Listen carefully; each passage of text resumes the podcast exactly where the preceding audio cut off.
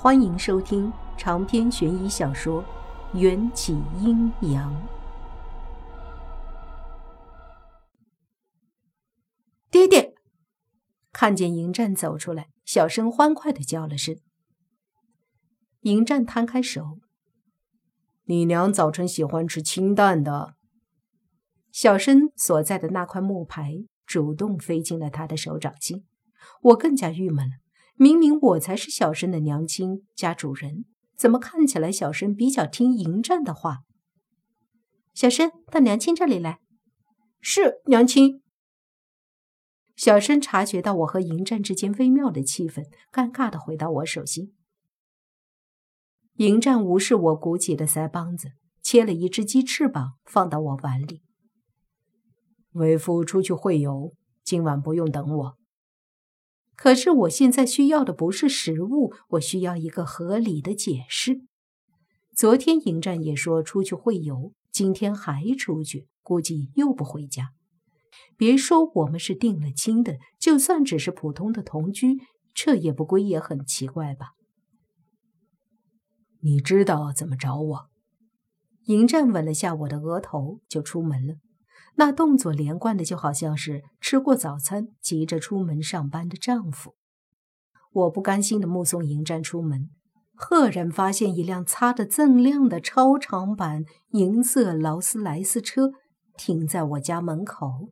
一个穿着西装、戴着白手套、看起来非常专业的男司机已经等在车旁边，为迎战打开车门，又恭敬地向我鞠了一躬，才坐上驾驶位。将劳斯莱斯开走。我一直都知道劳斯莱斯这个牌子的车很贵，却不知道这车到底有多贵。带着一百个惊叹号，我用手机百度了一下，结果却是顶配至少需要一点五个系，而且全球限量只发行了不到一百辆，国内更是罕见。小声好奇地问道：“娘亲。”刚才那辆车车真好看，爹爹去见哪个朋友啊？目送那辆贵的离谱的劳斯莱斯从我眼前消失，咽了咽口水。娘亲也想知道，你爹怎么会认识这么有钱的朋友？这一天，我满脑子想的都是把迎战接走的那辆劳斯莱斯的主人究竟是何许人也。据说这种车绝对不是什么暴发户或者小明星有钱就能买得起的，必须是权力、地位、财富、名誉都至高无上的人士，甚至要皇室贵族才能拥有。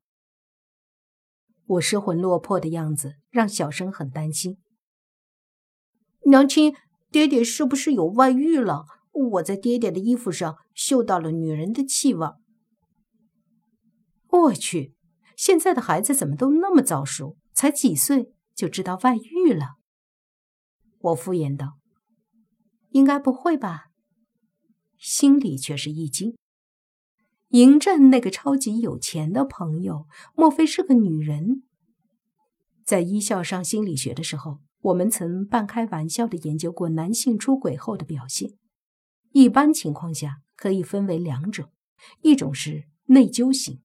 就是在出轨的同时，对妻子产生愧疚感，为了弥补妻子而表现得更加像一个好丈夫，抢着做家务，或者莫名其妙买一些礼物回家。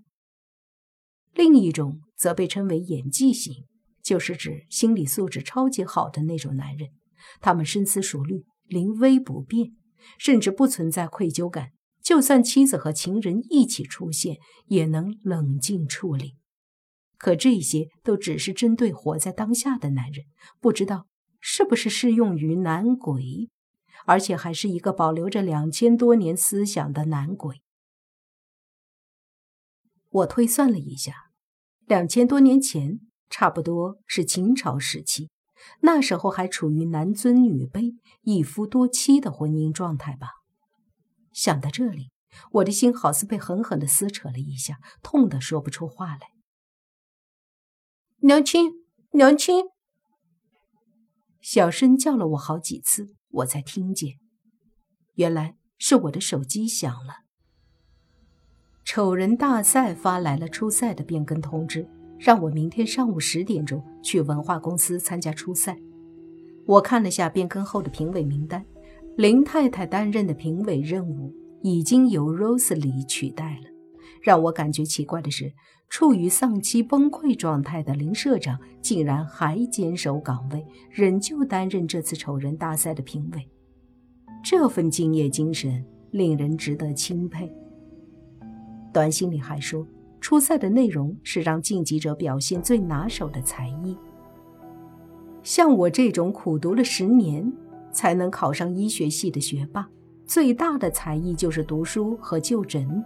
难不成要我背诵圆周率，或者拿着听诊器给评委看病不成？要真的这么做，一定会分分钟被赶出去吧。苦恼了半天，我记起来，小学上音乐课的时候有学过吹箫，没错，就是那种某宝上买的九块九一支的那种乳白色的学生用箫，这是我唯一会的乐器。那只箫在我小学毕业后。被外婆收藏的储物间去了。外婆和其他老人都有舍不得扔掉东西的习惯，和我有关的东西更是件件都要收藏。之前还开玩笑说，等我有了宝宝，很多东西还可以给宝宝用。只可惜，我现在整日与鬼同眠，不知道鬼的身体里还有没有存活着的小蝌蚪。胡思联想了一阵，我狠狠捶了自己脑袋一下。都什么时候了，还在想这些不切实际的问题？还是赶紧去练习吹箫吧。储物间我已经有好几年没打开了。其实这并不是一个房间，而是楼梯下的一个小隔间罢了，面积不过四五个平方。此时被我打开，满面的灰尘扑面而来，放满了形形色色、堆积如山的小物件。我找了好一阵都没找到，储物间里突然冒出一个幽怨的声音：“长笛在你左手边，放下第三个盒子里。”谁？我瞬间汗毛炸立。要知道，外婆的房子是下过结界的，未经允许，一切妖魔鬼怪都不能轻易入内。换句话说，要能轻易进入我家房子的。要不就是法力超群、比外婆厉害的主，要不就是与外婆有过渊源的。我满心祈祷，说话的那位是属于后者。小申听见动静，从木牌里伸出巨大的蛇尾，挡在我面前，好似一道会移动的盾牌。怕什么？又不是不认识。那身影又冒了出来，用一种暗自感伤的语气：“别躲躲藏藏的，真的认识就出来说话。”我掏出一张黄符，戒备着。唉，那身影发出一道长长的叹息声。小生用他灵敏的鼻子闻了闻：“娘亲，储物间里有一个鬼，男鬼，男鬼。”其实我惊愕的是，我们家除了迎战之外，竟然还有第二个男鬼，而在此之前，迎战竟然都没有发现，又或者迎战默许了这个男鬼的存在。那个男鬼没有再吭声，我只好先按照他说的，把左手边向下第三个盒子抽出来。这个盒子是我小时候的百宝箱，里面珍藏着我许多童年的回忆，什么小虎队的明信片。美少女战士的粘纸，还有那只被遗忘了十几年的箫。我拿起箫吹了一下，那声音似乎和十几年前差不多。小申对住在储物间里的男鬼特别有兴趣，就算他在木牌里，我也能感受到小申的逆鳞已经微微张开，一副蓄势待发的模样。储物箱里的鬼气息很弱。娘亲，我能把这个男鬼吃掉吗？我去，小生就知道吃，连个鬼都不放过。你连鬼都能消化？我更加搞不清小生究竟是个什么物种了。他的外形随他亲妈，是一条大蟒蛇，可骨子里却应该是随他亲爹的。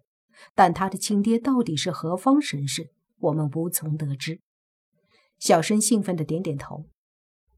对，魂魄也是由灵组成的，小生的身体也是由灵组成，当然可以吃。唉，想吃我就吃吧，反正不被你们吃掉，我也会暗无天日的在这脏兮兮的储物间里待着。那身影听起来似乎生无可恋，不，他是死无可恋。那身影听起来岁数不大。声线不是很好听，像老鸭子叫似的，雄雌莫辨。可我觉得这声音耳熟，好像是在哪里听过。我想起来了，是在殷家村差点抓了顾安当替死鬼的那个吊死的鬼少年东叔。当时景千夏想一张符解决了他，外婆却执意留下东叔，说要派什么用处。之后我就把这事忘了，怪不得这只鬼能在迎战的默许下存活那么长时间。我还发现了一件事，那就是我好像不用吃泥巴也能听得懂鬼话了。小生近乎撒娇的追问：“娘亲，能让小生吃吗？”这是一个魂魄，又不是一只汉堡。我的答案当然是不能。我不知外婆留下东叔的用意，问东叔，他也不知道。无奈之下，我决定尊重外婆的决定，继续把东叔存放在储物间里。喂，别走，多和我说说话。东叔见我要关上储物间的门，急得大叫。我对这些鹦鹉大多没什么怜悯之心，以前看得多了。鹦鹉要是没来由的和你套近乎，八成就是想利用你。而被关在储物间里的东叔，他的目的简直是司马昭之心，路人皆知，无非就是骗我把他放出来。我毫不犹豫地关上储物间的大门，带着一脸失望的小申和那只枭。回到了卧室。储物间的鬼魂是我外婆的东西，小申不允许打她的主意，知道了吗？以防万一，我又关照了小生一次。好吧，小生无精打采的回答，一副欲求不满的可怜样。我把箫洗干净，用纸巾擦干，就开始选曲目练习。回想当初。我会吹奏的曲子还是有很多的，现在记得的曲目却屈指可数。最熟悉的就是那首经典名曲《送别》。练习到清晨，我确定已经把《送别》这首曲子吹奏得炉火纯青，完全不输给小学五年级的学生。小生还在熟睡，打呼的声音比我的箫声还响。有趣的是，我吹箫没把他吵醒，不吹了，他反而醒了过来。